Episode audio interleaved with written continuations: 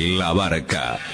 Un espacio abierto a problemáticas y propuestas de la comunidad. Realizan este programa Marcela Juárez y Elena Buyani.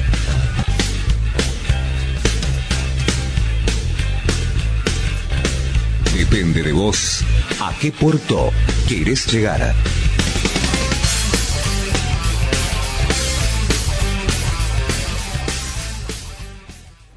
Bueno, hoy hicimos vivo con Euge de la Asamblea de Punilla, que contó, entre otras cosas, en qué estaba todo. Lo que necesita Punilla en este momento es que los jueces dictaminen una medida cautelar para que dejen de avanzar con esta obra de destrucción masiva que se va a llevar puestos bosques enteros, cerros que ya se están dinamitando y personas como Olga, a quien todos conocimos en estos últimos días eh, a través de este reel que se viralizó tanto, una señora que no quiere irse de su casa como un montón de otras. Son 300 familias las que se quieren desplazar de Córdoba para hacer una autovía que solamente sirve para profundizar el saqueo de una provincia en donde ya no queda nada, ni agua.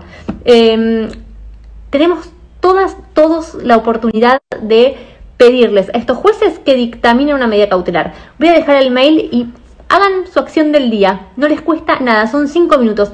Y por supuesto no hay que dejar de mencionar nunca a Schiaretti, un ser nefasto, nefasto que se encargó de terminar de destruir y de permitir los incendios que guiaron el camino de lo que hoy puede llegar a ser esa autovía. Todos esos incendios que nos estremecieron y que nos unieron a todos como buscando eh, contribuir luego para salvar lo que quedaba, son exactamente los lugares por donde esta autovía va a pasar. Eso tiene una responsabilidad política, un nombre de un gobernador que se está enriqueciendo a costa de todos. Camcom 2 cba arroba justiciacórdoba.gov.ar arroba asamblea de Punilla arroba asamblea Parabachasca Camcom 2 cba arroba justiciacórdoba.gov.ar arroba asamblea de Punilla arroba asamblea Parabachasca. Kumeleita mía, kuimium, les estoy diciendo bienvenidos en la lengua de los mapuche, el mapuzugún, noja, Elena Buyani Cani, les digo en quechua que mi nombre es Elena Buyani. Bae pareco, te pregunto, ¿cómo andás? ¿Cómo estás? En guaraní. Jalaná, te saludo como lo hacen los charrúa entre sí.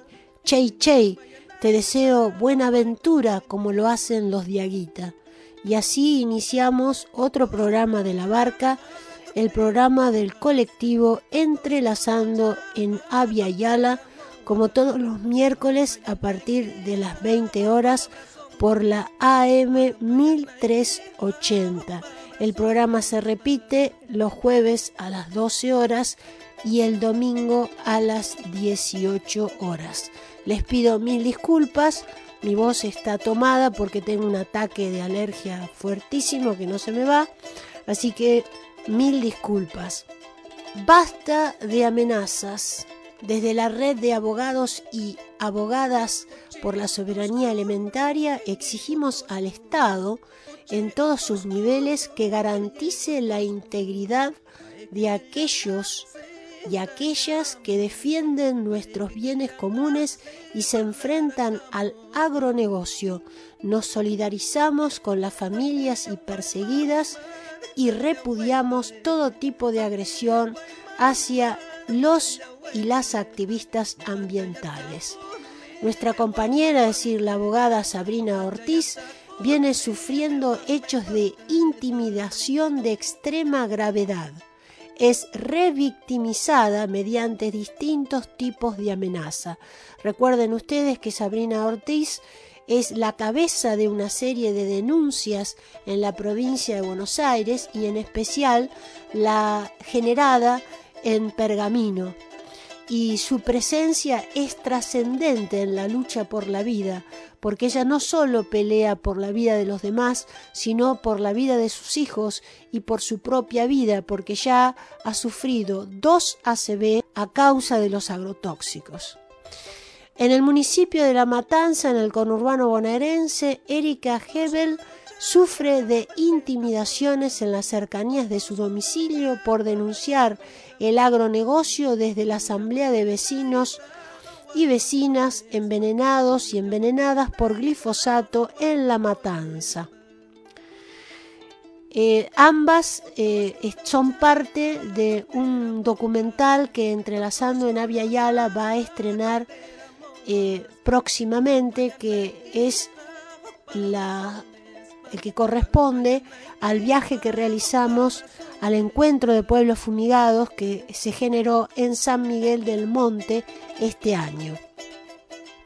Rubén Lazaga, que es cura de la opción por los pobres del departamento Pellegrini en Santiago del Estero, fue amenazado de muerte mediante un mensaje de WhatsApp. También por defender el territorio y enfrentarse al agronegocio. Nos solidarizamos con Sabrina, Erika y Rubén. No están solos. Hacemos responsables al Estado por la integridad física de ellos y de sus familiares. Fuerza Sabrina Ortiz, solidaridad con Erika Hebel y solidaridad con Rubén Lazaga. Basta de amenazas. Red de Abogadas y Abogados por la Soberanía Alimentaria.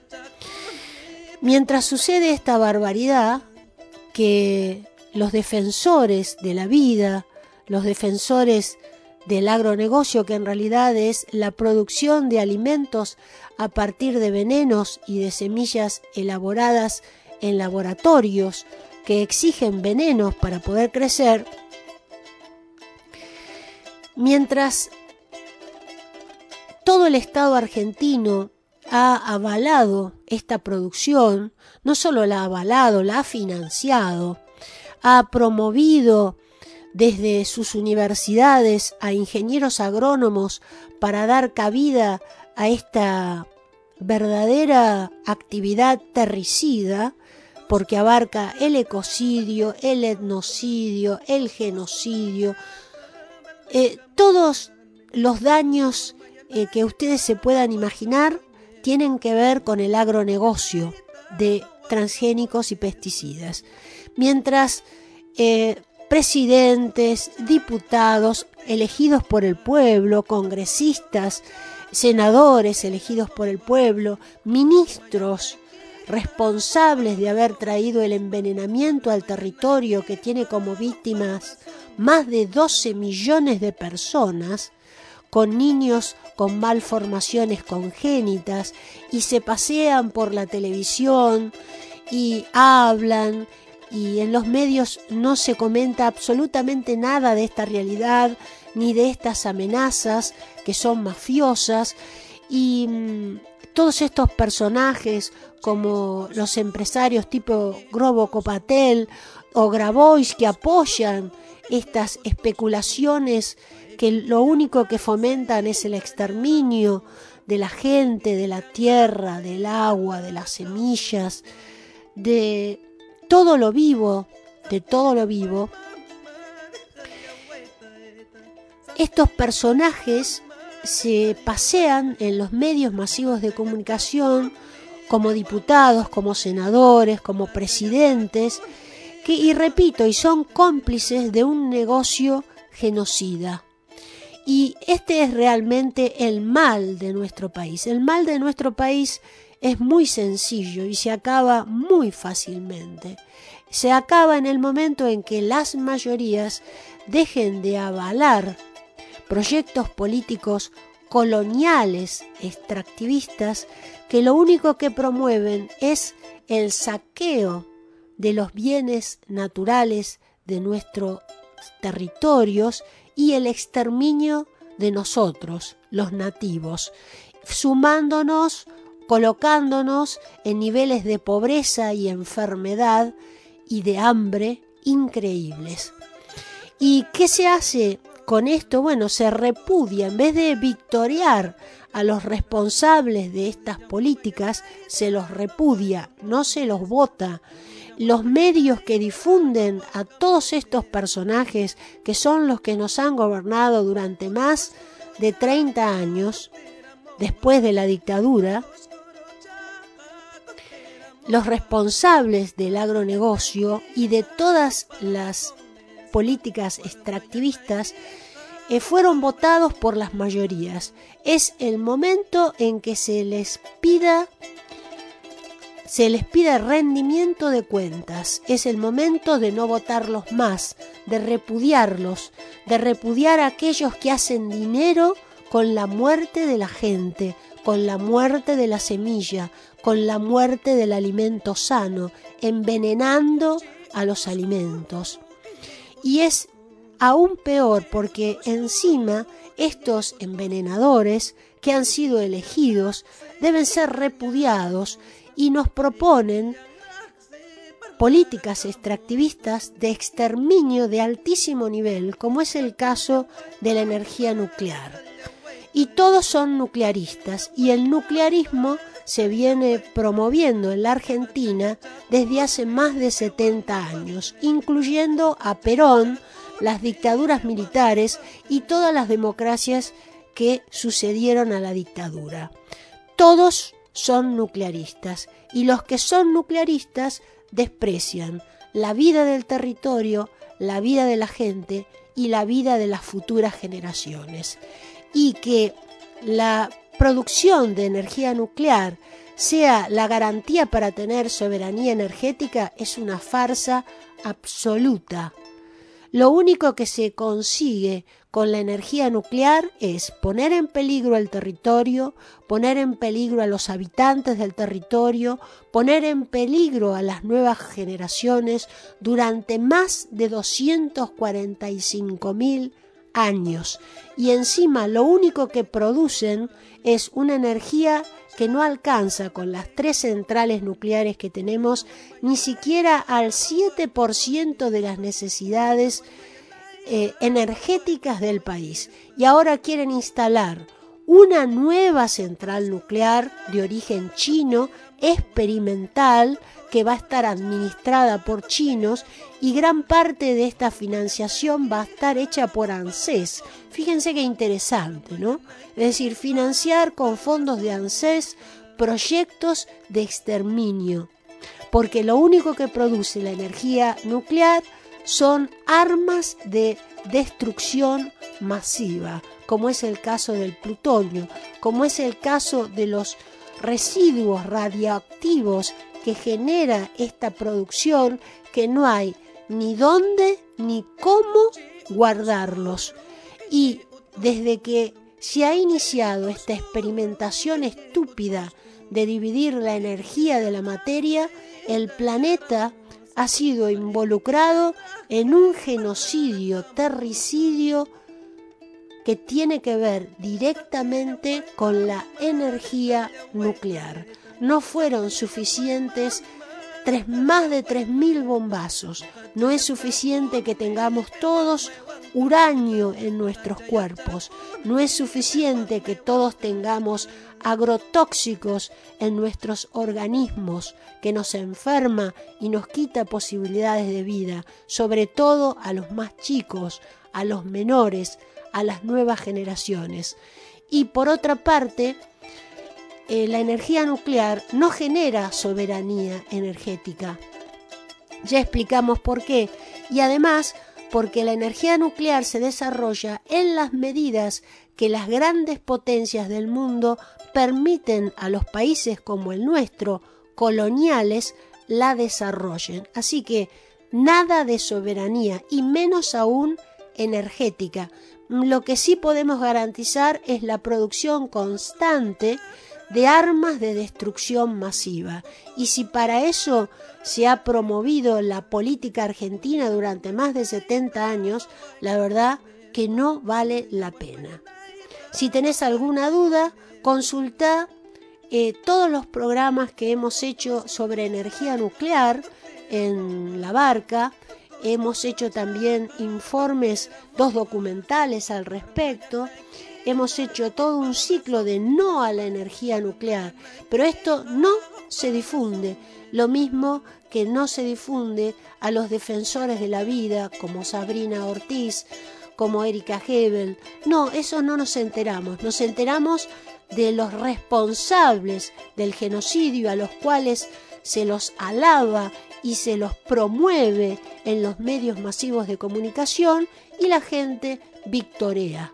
Es el momento de parar, porque si querés que no te asalten ni dentro de tu casa ni fuera de tu casa y querés vivir en salud, lo primero que tenés que hacer es no votar a gobiernos colonialistas que entregan el territorio para ser saqueado. Si entregan el territorio para ser saqueado, imagínate qué te queda a vos eh, dentro de tu casa o en la esquina de tu casa. Y encima también han utilizado y han vendido nuestra soberanía sanitaria. Y ahora estamos pagando las consecuencias. Así que cuida a tus hijos, averigua no los vacunes con cualquier cosa. Averigua qué tienen las vacunas que quieren inyectarles a los niños. Averigua qué es lo que te quieren inyectar. Averigua porque la salud es fundamental y las mentiras son parte de una política colonial basado en el racismo. Y aprovechando este discurso, repudiamos las palabras de expert de una manera rotunda y constante. Esto demuestra que el colonialismo no ha muerto en la Argentina y además demuestra que expert desconoce lo que la Constitución Nacional establece con respecto a los pueblos originarios de estos territorios, como por ejemplo los mapuche. Eh, sería bueno que leyeran todos los argentinos la Constitución Nacional y también leyeran todos los acuerdos internacionales firmados que tienen que ver con la defensa territorial de los pueblos indígenas y sus derechos que son preexistentes a los del Estado argentino. Así que en nuestro mayor repudio a las palabras de Esper, que tienen que ver con lo que les estamos diciendo. Cuando se avalan proyectos coloniales, racistas, de saqueo y de exterminio, lo que tenemos es pobreza, enfermedad y hambre. Y ahora vamos a escuchar otra de las cosas que ocultan los medios masivos de comunicación que son los conflictos que suceden en muchas provincias y que tienen planteos profundísimos de cuestionamientos institucionales, como es el que está sucediendo en estos momentos en La Rioja en relación a el gremio docente, a la situación docente que es gravísima. Por eso hicimos una entrevista a Ana Carolina Goicochea, que es docente de la Asamblea Autoconvocados y también parte de los docentes en marcha. Así que escuchamos esta entrevista, te pido que lo hagas con suma eh, atención porque todo lo que dice nunca te lo han contado en los medios y esta situación se está replicando en muchas provincias. Y fíjate eh, qué es lo que ha sucedido con los sindicatos docentes en el lugar. Escuchamos la entrevista. Eh, tenemos el enorme placer de estar hablando en una circunstancia gravísima en la provincia de La Rioja, con una situación docente gravísima, con Ana Carolina Goicoechea, que es docente, integrante de la Asamblea de Docentes Autoconvocados y también del grupo Docentes en Marcha. No te pregunto cómo estás, Caro, porque ya me imagino cómo es, pero eh, por educación, eh, ¿cómo estás?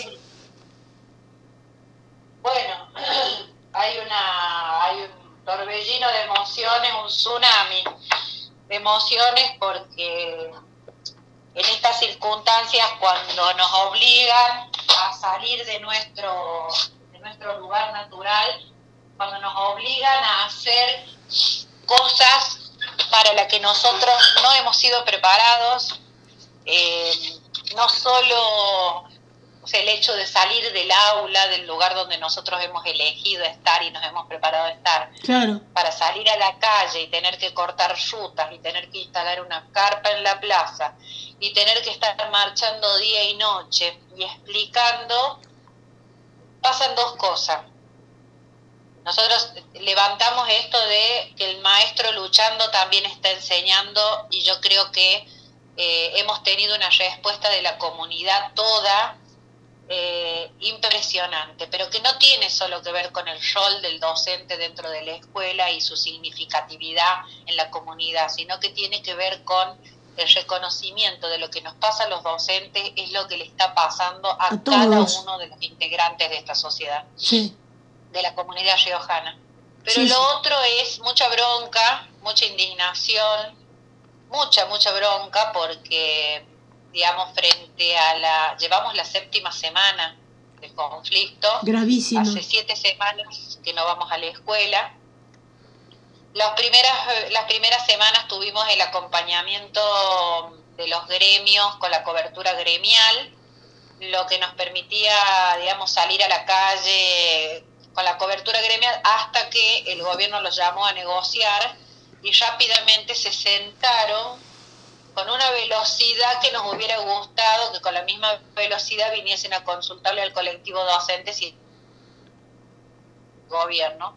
Y la, rápidamente Rogelio de Leonardi, eh, secretario general del gremio de AMP, secretario de Derechos Humanos de CETERA, levantó la lapicera,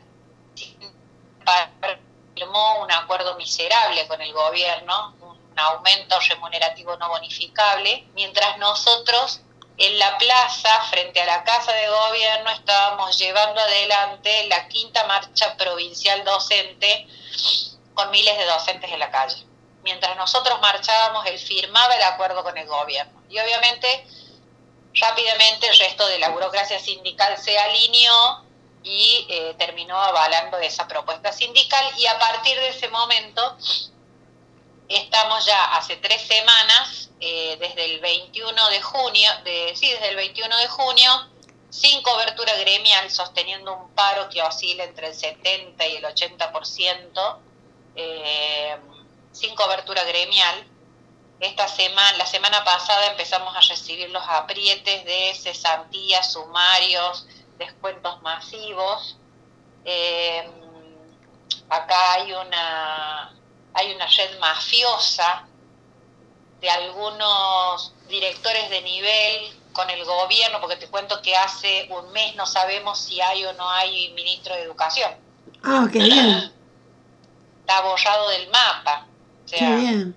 No sabemos dónde está y entonces están actuando la secretaria de Gestión Educativa, Zoraida Rodríguez, un personaje nefasto para la educación, que aprieta políticamente con la complicidad de algunos supervisores y de algunos directivos a los docentes, pero en una situación de ilegalidad que tranquilamente en el momento que se lleven a cabo o se hagan, se hagan, se manifiesten, vamos a empezar a presentar denuncias penales, porque incluso hasta han alterado planillas de asistencia sin siquiera poner su firma. O sea, hay una red mafiosa, digamos, en el ministerio que tiene una vinculación política directa con el gobierno, el gobierno de Ricardo Quintela, y que están operando permanentemente para que levantemos el paro, bueno, y el paro no se levanta. Esa es la realidad, el paro no se levanta. Pero la verdad que ya estamos cansados. Siete semanas nos han demostrado varias cosas. Una, que tenemos la poder de, el poder de organizarnos y salir a la calle, que nuestra lucha va creciendo día a día, porque hoy, por ejemplo, marchamos con los residentes del hospital que están en situación de precarización laboral, eh, marchamos con ellos, estamos convocando para el viernes a una marcha provincial con los padres, con las familias de nuestros estudiantes, vamos a ver si se termina de votar esta noche en una asamblea provincial, eh, pero lo otro que ha demostrado es que hay un gobierno eh, totalmente eh, despegado de la realidad de su pueblo. ¿no? Entonces es un gobierno ligado directamente al frente de todos, con el aval del presidente Alberto Fernández. Estuvo él hace una semana acá, cuando nosotros desarrollábamos la séptima marcha provincial que fue multitudinaria, Alberto Fernández junto con Ricardo Quintela inauguraban una mentira de, creación de puestos de trabajo, mm. donde el gobierno de la provincia de La Rioja le subvenciona eh, empleados a las, eh, a las patronales privadas, y después fueron a inaugurar el parque eólico que se está conformando y se está armando con un préstamo del Fondo Monetario Internacional por eh, 100 millones de dólares, es el segundo préstamo, que tiene como garantía la coparticipación de la provincia y que vos sabés que no genera electricidad para la provincia. No. O sea, nosotros no usamos la electricidad que genera el parque eólico, sino que va directamente a la red nacional e incluso para solventar lo que entendemos serían las empresas megamineras. Exactamente, era lo que te iba a decir. Sí, sí, sí, tal cual. Bueno, y ahora están pensando, eh, bueno, eh, Alberto Fernández junto con Quintela, la implementación rápidamente de la exploración de litio, la, explotación, exploración de litio, explotación de uranio, oro y plata, porque acá en, eso, en ese sentido vos fíjate que no hay grieta. No ¿no? No hay grieta, no existe la grieta entre el gobierno nacional, provincial y la oposición de mi ley, la pseudo oposición de mi ley, del Frente por el, de Juntos por el Cambio, Pro Radicalismo, todos acuerdan que la salida es la explotación, el saqueo y la contaminación, pero que no viene sola, sino que viene también con una un descuido, no un descuido porque eso sería salvable, sino con eh, la, destrucción de la educación pública y de la salud pública. Sí, sí. Para que no nos quede otra salida que la minería como hicieron en San Juan. Claro, igual la minería de San Juan no le sirvió de nada, ¿eh? porque tienen toda el agua contaminada y la gente está sin trabajo. Así Tal que... Cual, que es lo que nosotros decimos, que es lo que nosotros sostenemos acá, incluso en nuestras aulas, cuando hablamos de la matriz energética, cuando hablamos de la matriz productiva, lo que planteamos es que acá el problema, digamos, no es que nos salvamos con la mega minería, acá el problema es que el pueblo ya sin mega minería o con mega minería, las ganancias nunca vienen para nosotros y que lo único que nos queda es muerte, destrucción, contaminación y saqueo en una provincia con una crisis hídrica histórica. Entonces vos fíjate que lo que hoy los docentes estamos haciendo es muy, es muy parecido a lo que fue el famatinazo. Sí. A lo que fue la expulsión de eh, la Barrick, de Osisco, digamos en su momento, y donde el pueblo comienza a sumarse a la lucha de los docentes porque nos conocen, porque atendemos a sus hijos, porque vienen a nuestras escuelas donde los vidrios se caen, donde el, baño no tiene agua, donde compramos de nuestro bolsillo la zapatilla, la tortita raspada, el mate cocido, el azúcar, porque el Estado no te da absolutamente nada. Entonces, ¿cómo no solidarizarse con el profe, con la maestra, con el maestro? que viene sosteniendo la escuela pública sistemáticamente durante dos años en la pandemia, ¿sí? porque nos dice, ahora salen a decirnos que si salió Ricardo Quintela, el gobernador, a decir que si no nos gusta nuestro trabajo y lo que cobramos, que renunciemos. Ah, qué bien. O sea, nosotros lo salió a decir nacionalmente y la noticia recorrió incluso los medios internacionales porque nadie puede creer que un gobernador le diga a los maestros que si no les gusta el sueldo que se busquen otro trabajo. Y nosotros le hemos contestado al gobernador que si él no tiene la capacidad política para resolver el conflicto, ni él, ni el ministro de Educación, ni el resto de la cúpula política, que se vaya, que renuncie y que nos deje a nosotros que nosotros sabemos cómo resolver el conflicto. Perfecto. Ese es el tema. Ahora, eh, ustedes, tengo entendido que el sueldo de ustedes oscila alrededor de los 30 mil pesos, un poquito más, el sueldo más eh, básico de un docente. Sí. Nosotros tenemos, eh, como en todas las provincias, nivel inicial, primario, secundario y terciario y después todas las especialidades. Cada, cada, digamos, cada nivel o cada modalidad es todo un mundo, pero nosotros tomamos un sueldo testigo, que es el de un docente que recién se inicia en una escuela primaria, eh, que tiene un básico hoy de 25 mil de 25 mil pesos, pero que de bolsillo recibe entre 45 y 50 mil pesos, de bolsillo, ¿no? Claro, en una provincia donde la nafta en, los, en el último año aumentó prácticamente el 200%, donde hubo una inflación acumulada del 56%, donde los alquileres este año han subido el 50%, donde pagamos una boleta de la luz que a pesar de que dicen que es estatal, se le han retirado los subsidios a las empresas este, a las empresas y entonces ha recaído el aumento sobre el consumidor boletas de luz eh, mensuales, boletas de agua mensuales, boletas de gas mensuales. Y acá lo que sube por el ascensor son los precios y la inflación cuando los sueldos gatean por escalera.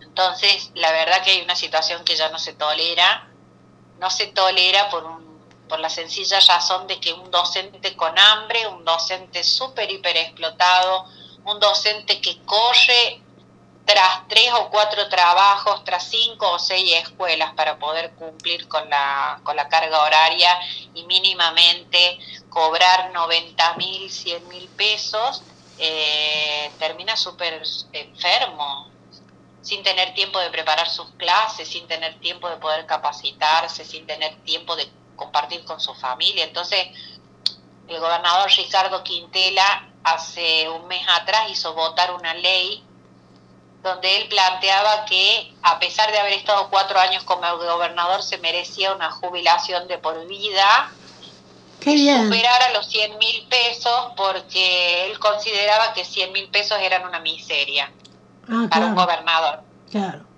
E hizo votar una ley de una jubilación vitalicia que es el 82% del sueldo que hoy percibe. Claro. O sea, un 82% que a nosotros nos lo congelan cada vez que nos dan un aumento remunerativo no bonificable.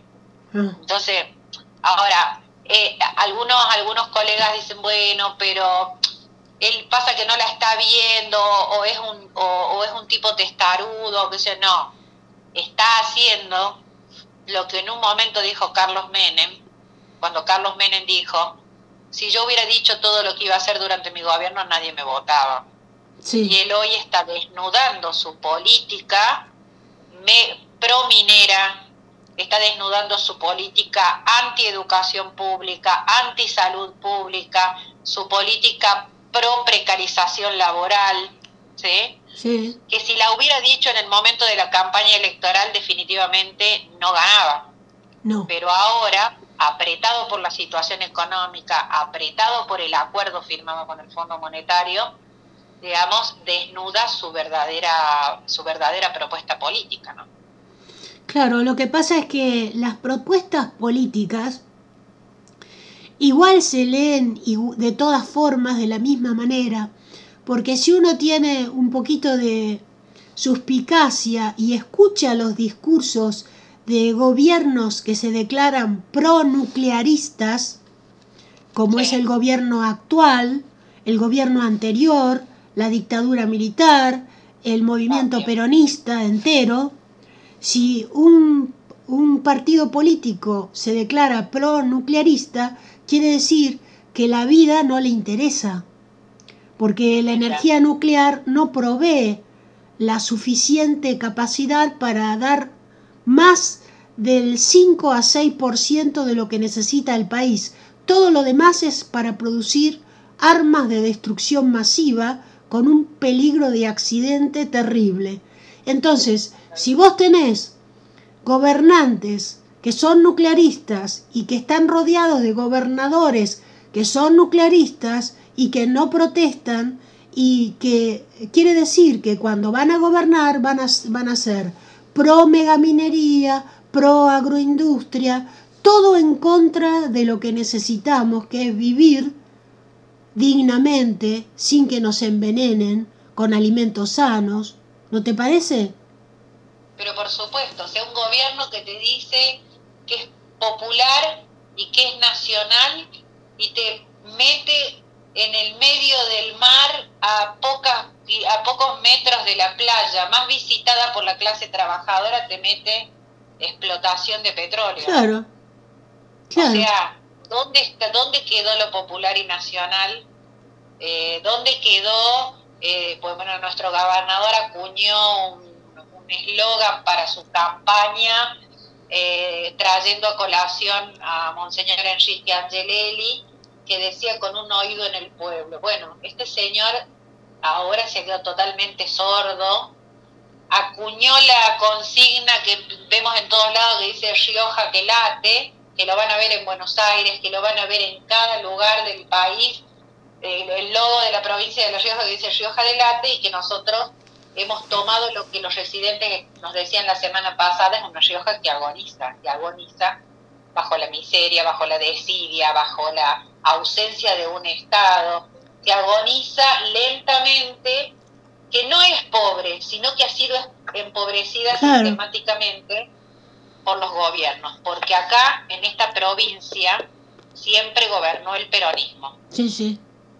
En sus diferentes variantes. Sí, entonces estamos en la situación. Acá no hay posibilidades de echarle la culpa al gobierno anterior, porque todos eran del mismo partido.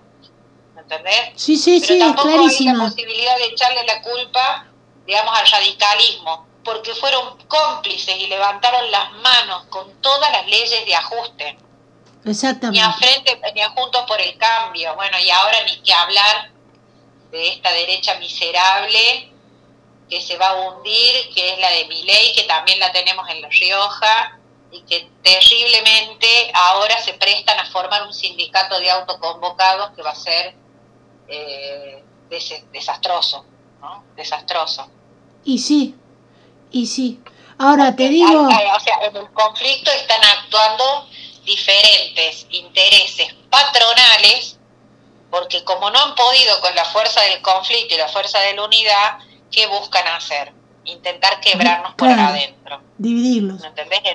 Entonces, tanto Juntos por el Cambio con el radicalismo y por otro lado, mi ley, han salido, en vez de enfocarse en el conflicto y en la lucha, han salido a armar sindicatos quebrando, digamos, la fortaleza o intentando quebrar, mejor dicho, la fortaleza del conflicto cuando hemos dicho, acá nadie se va hasta que no ganamos los 20.000 de básico por cargo en una sola cuota.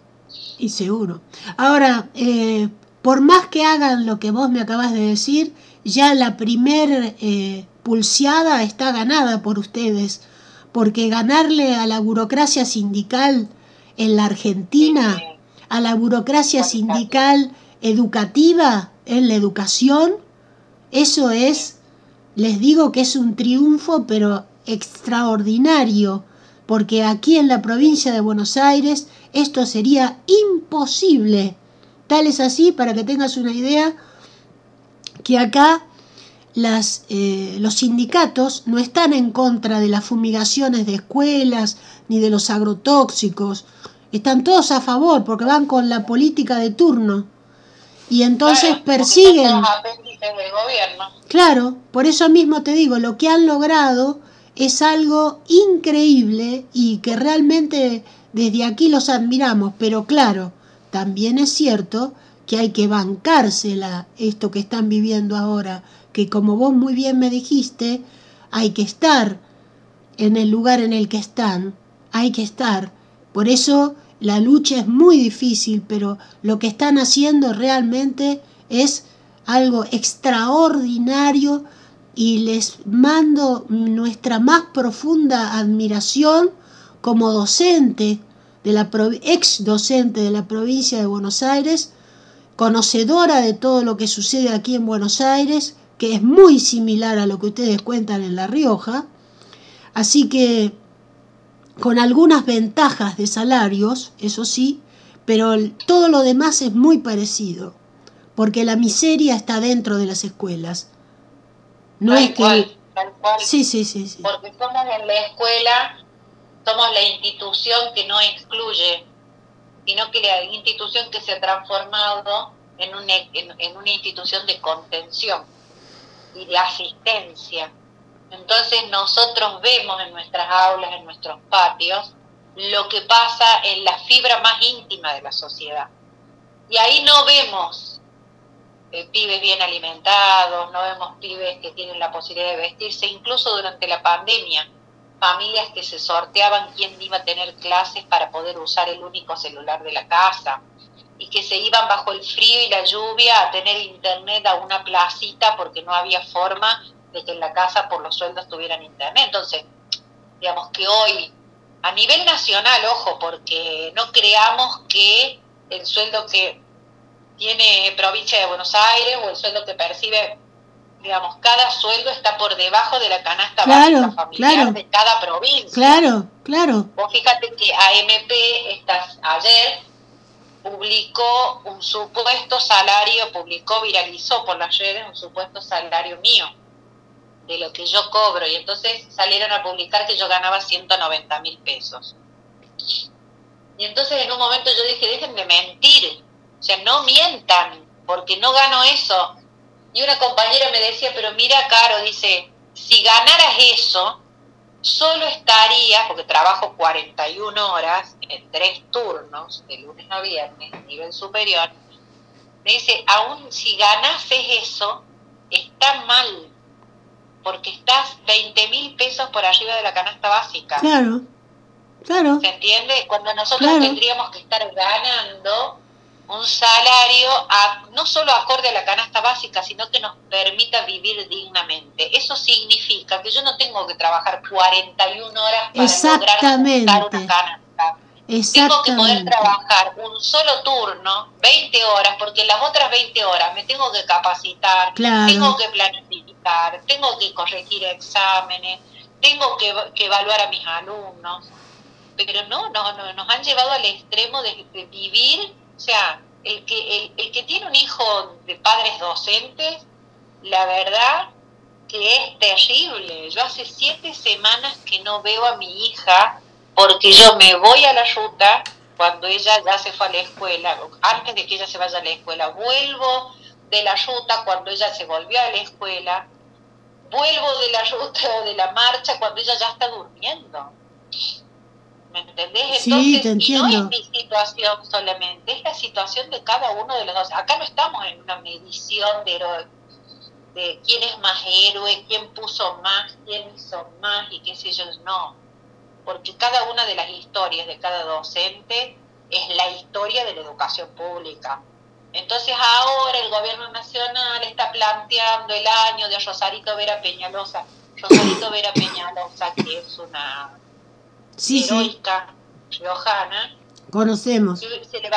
se levantaría de la tumba para pegarles con una biblioteca en la cabeza. Sí. Porque no solo son unos demagogos, sino que aparte son unos ignorantes. Son unos ignorantes. Unos ignorantes que están jugando con la necesidad del pueblo. Pero ¿sabes cuál es el problema? Que cuando uno juega con la necesidad del pueblo, llega un momento en que el pueblo ya no tiene nada que perder más que salir a la calle y tirar todo. La Argentina es así, la, Argentina lo hemos vivido, o sea, 2001, Famatinazo, cuando tiramos a Tello Roldán de la universidad, y este hombre está jugando con fuego, está queriendo apagar el fuego con nafta, y eso es peligroso, y nosotros no queremos, a ver, lo voy a poner por la positiva, nosotros queremos volver a las aulas con lo que necesitamos ganar para vivir dignamente. Él no lo quiere hacer. Claro. Y entonces la alternativa es la lucha. Esa es la, la, la única alternativa que les queda, pero esa es la alternativa que le da el poder, porque el poder lo único que piensa es en los intereses multinacionales, en un gobierno colonial, y no le importan los habitantes, la gente.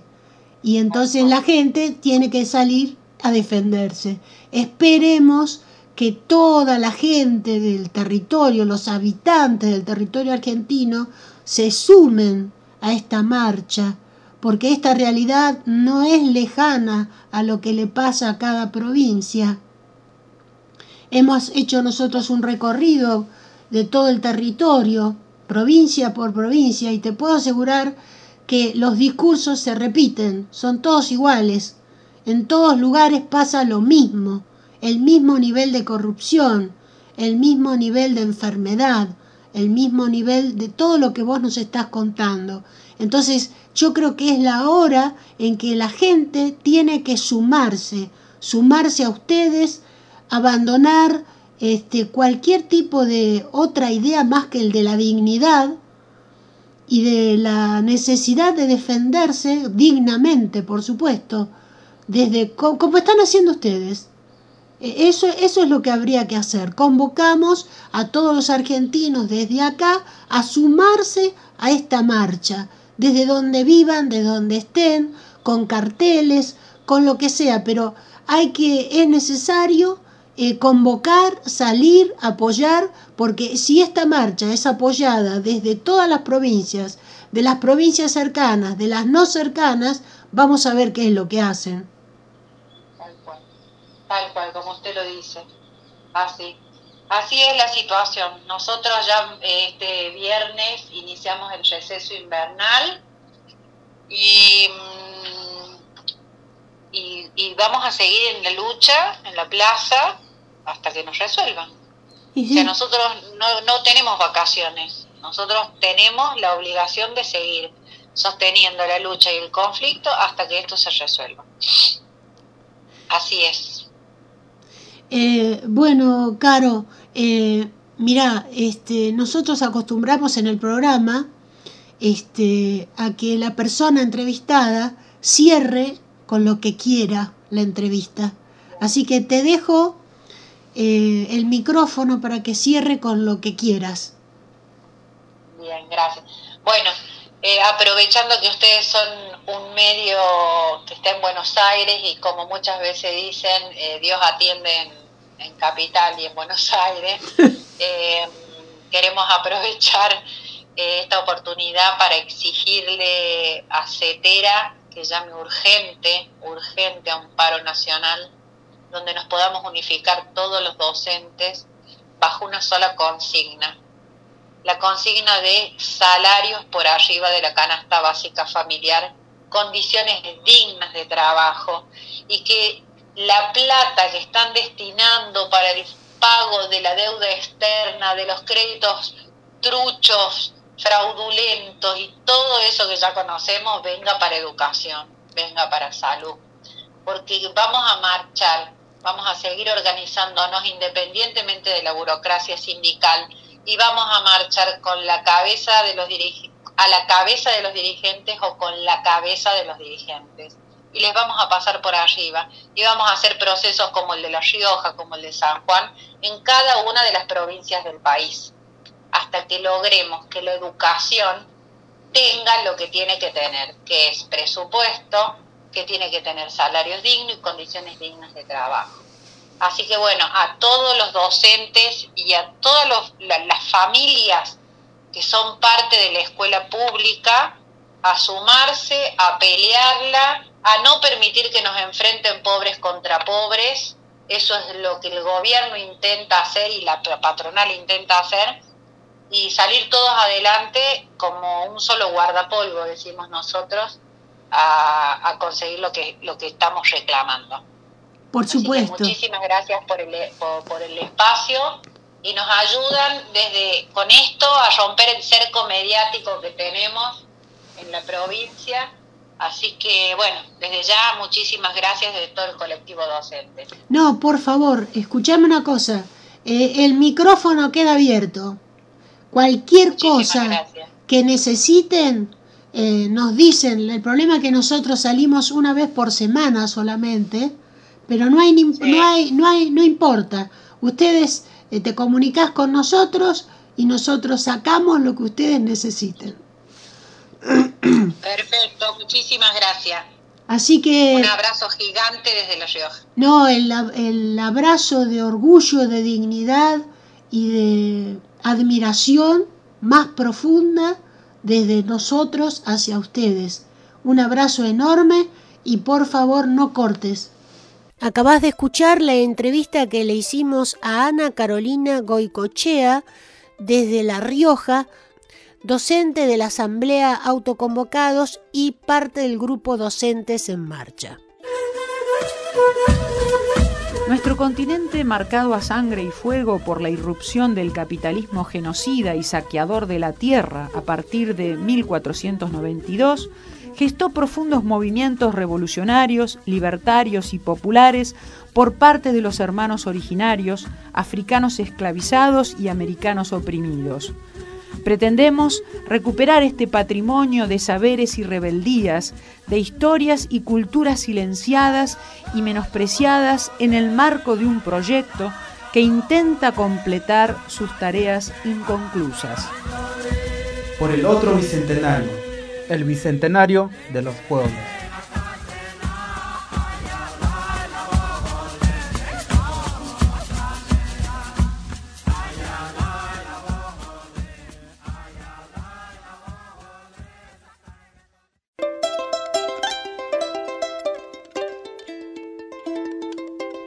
Y ya no nos queda mucho más programa. Eh, lo único que hacemos es invitarte para que escuches los programas de radio anteriores entrando al servidor de audio www.anchor.fm barra entrelazando en Avia y que veas los documentales de Entrelazando en Avia en YouTube en, el canal del mismo nombre. Avia se escribe con B larga e Y y Yala separado con Y. Avia Yala. También te invitamos a que nos ayudes, a que colabores eh, con nosotros, eh, porque ahora vamos a, estamos editando un nuevo documental de pueblos fumigados y necesitamos ayuda para financiar esta edición. De la misma manera que eh, vamos a necesitar ayuda para poder viajar a Zárate y concretar un documental con la gente del movimiento antinuclear Zárate Campana de la zona. Y nos despedimos del el programa del día de hoy nos despedimos de tu presencia, la agradecemos, diciéndote las palabras que nos enseñó a decir Octorina Zamora, que desgraciadamente ya no está con nosotros, pero sí está su espíritu eh, en el monte que rodea embarcación, que el poco monte que queda todavía, y su espíritu brilla y vuela en la zona y nos recuerda la palabra nanechepa, que quiere decir pongámonos de pie, alcémonos, levantémonos, coloquémonos erguidos. ¿Para qué? Para ser libres de una vez por todas. Luis Pato Condorí presente, ahora y siempre. Nos proponemos partiendo de un análisis crítico de las concepciones racistas, elitistas y autoritarias que siguen dominando la vida social, los medios masivos de comunicación y la educación formal, contribuir a recuperar, valorizar las formas de organización y de lucha, los valores éticos, pedagógicos y creativos que configuran el proceso de construcción de nuestro pueblo trabajador, indígena y campesino, como sujeto histórico y protagonista del cambio social en nuestros territorios. Por el otro bicentenario. El bicentenario de los pueblos.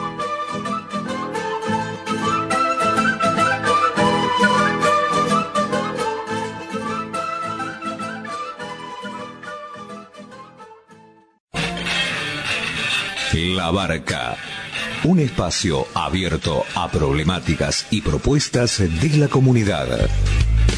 Realizan este programa Marcela Juárez y Elena Buyani.